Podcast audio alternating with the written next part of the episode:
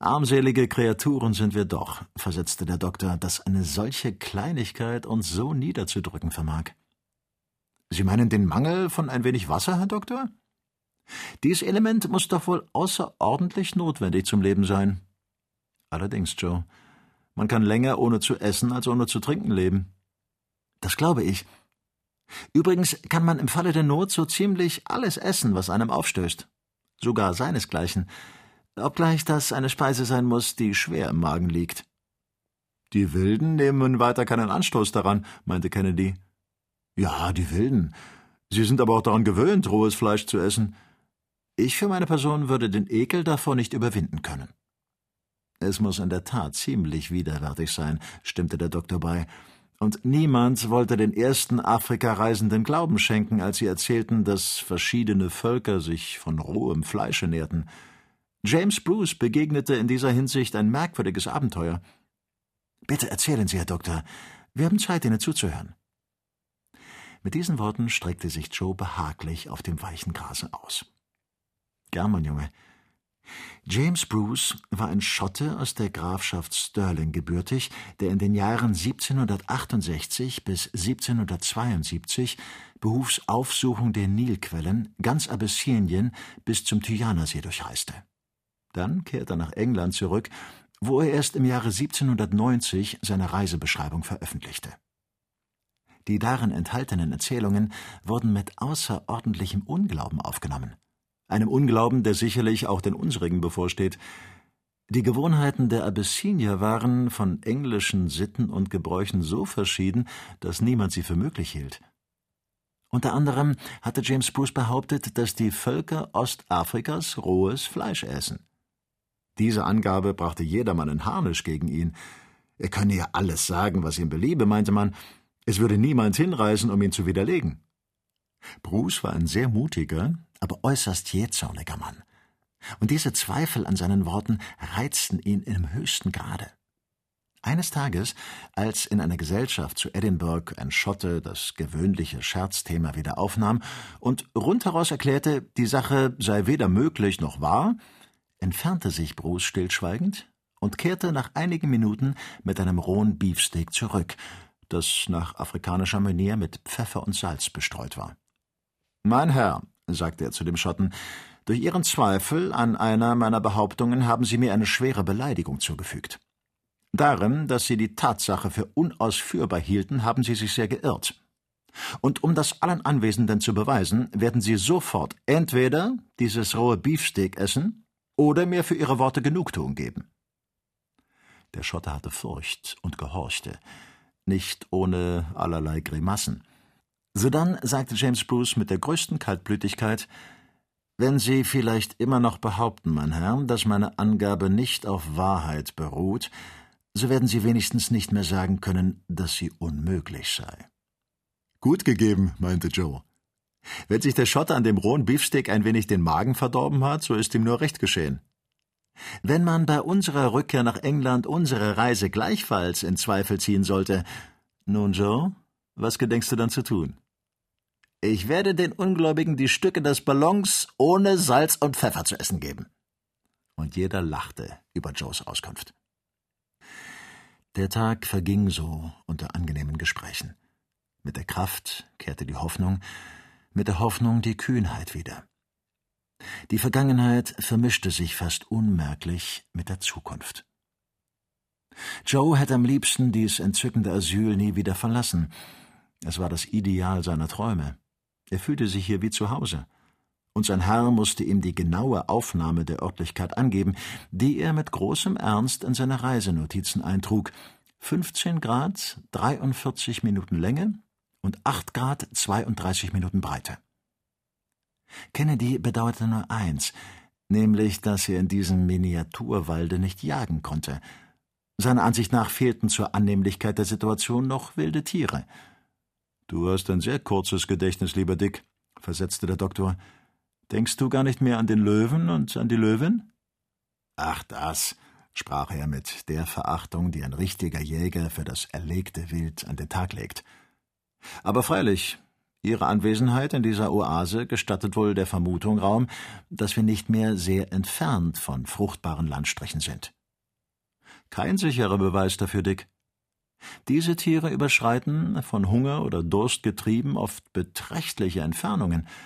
In der nächsten Nacht werden wir sogar gut tun, größere Wachsamkeit zu beobachten und Feuer anzuzünden. Bei dieser Temperatur noch Feuer anzünden, rief Joe. Nun, wenn es sein muss, soll es geschehen. Aber es wird mir wirklich schwer werden, dies hübsche Gehölz, das uns so nützlich und erquickend gewesen ist, zu verbrennen. Wir müssen besonders darauf acht geben, dass wir es nicht in Brand stecken, fügte der Doktor hinzu, damit auch andere Reisende hier eines Tages Zuflucht finden können. Wir wollen schon dafür sorgen, Herr. Aber meinen Sie denn, dass diese Oase bekannt ist? Gewiss.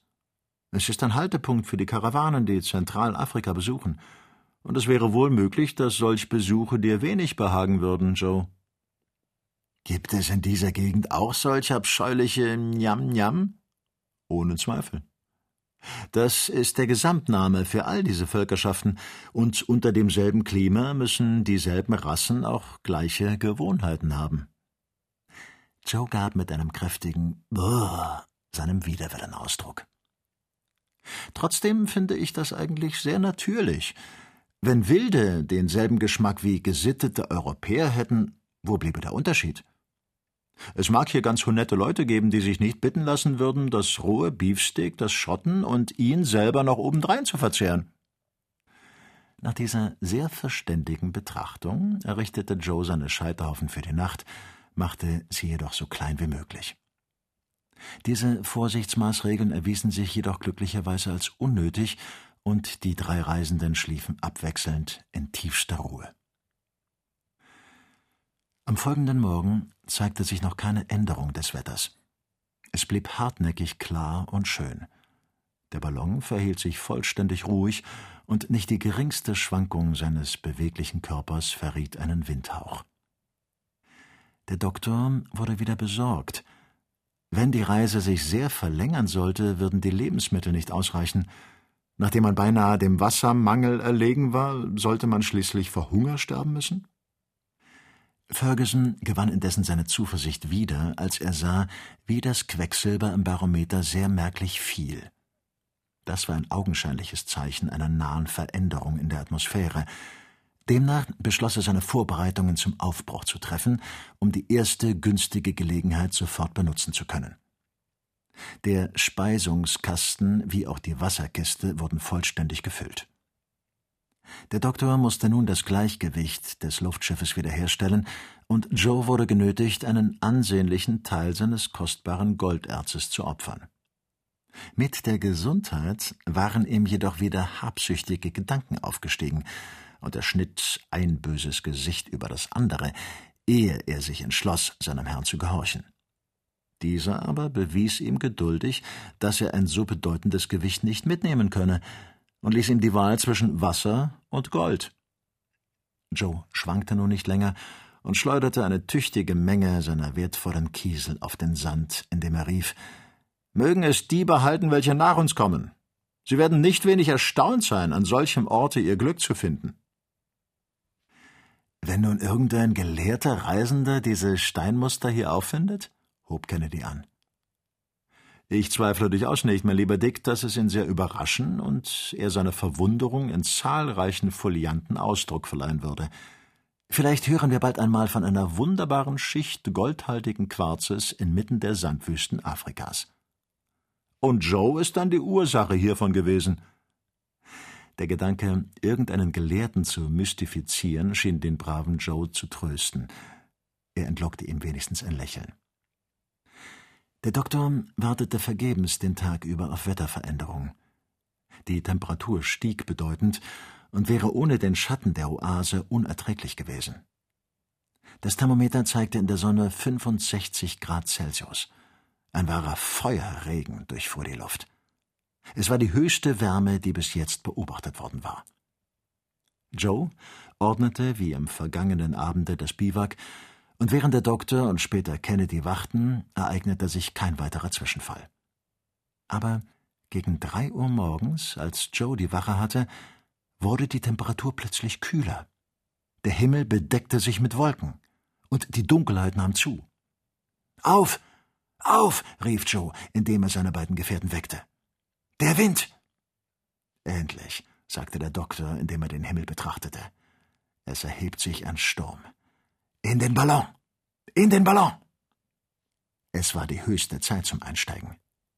Victoria bog sich unter der Gewalt des Orkans und schleppte die Gondel fort, die auf dem Sande hinstreifte. Wenn durch irgendeinen Zufall ein Teil des Ballastes zur Erde gestürzt wäre, würde der Ballon auf und davongegangen sein, und jede Hoffnung, ihn wiederzufinden, wäre vergeblich gewesen. Aber Joe lief, so schnell ihn seine Füße tragen wollten, und hielt die Gondel an, während der Ballon sich auf den Sand legte und der Gefahr des Zerreißens sehr nahe war. Der Doktor nahm seinen Platz ein, zündete das Knallgasgebläse an und warf den Gewichtsüberschuss auf den Sand. Die Reisenden betrachteten ein letztes Mal die Bäume der Oase, die sich unter dem Sturm beugten, und verschwanden, bald zweihundert Fuß über der Erde, vom Ostwinde getrieben, im Dunkel der Nacht. 29. Kapitel Die Reisenden fuhren vom Anblick ihres Aufbruchs an mit großer Geschwindigkeit. Sie sehnten sich danach, diese Wüste, die ihnen beinahe so verhängnisvoll geworden wäre, zu verlassen. Gegen ein Viertel zehn Uhr morgens erblickte man einige Symptome der Vegetation, Gräser, die auf diesem Sandmeer zitterten und ihnen, wie dem Christoph Kolumbus, die Nähe des Landes verkündeten. Grüne Keime sproßten schüchtern unter Kieseln hervor, und am Horizonte zogen sich Hügel in wellenförmiger Linie hin. Ihre vom Nebel verwischte Seitenansicht zeichnete sich in vagen Umrissen ab. Die Eintönigkeit schwand.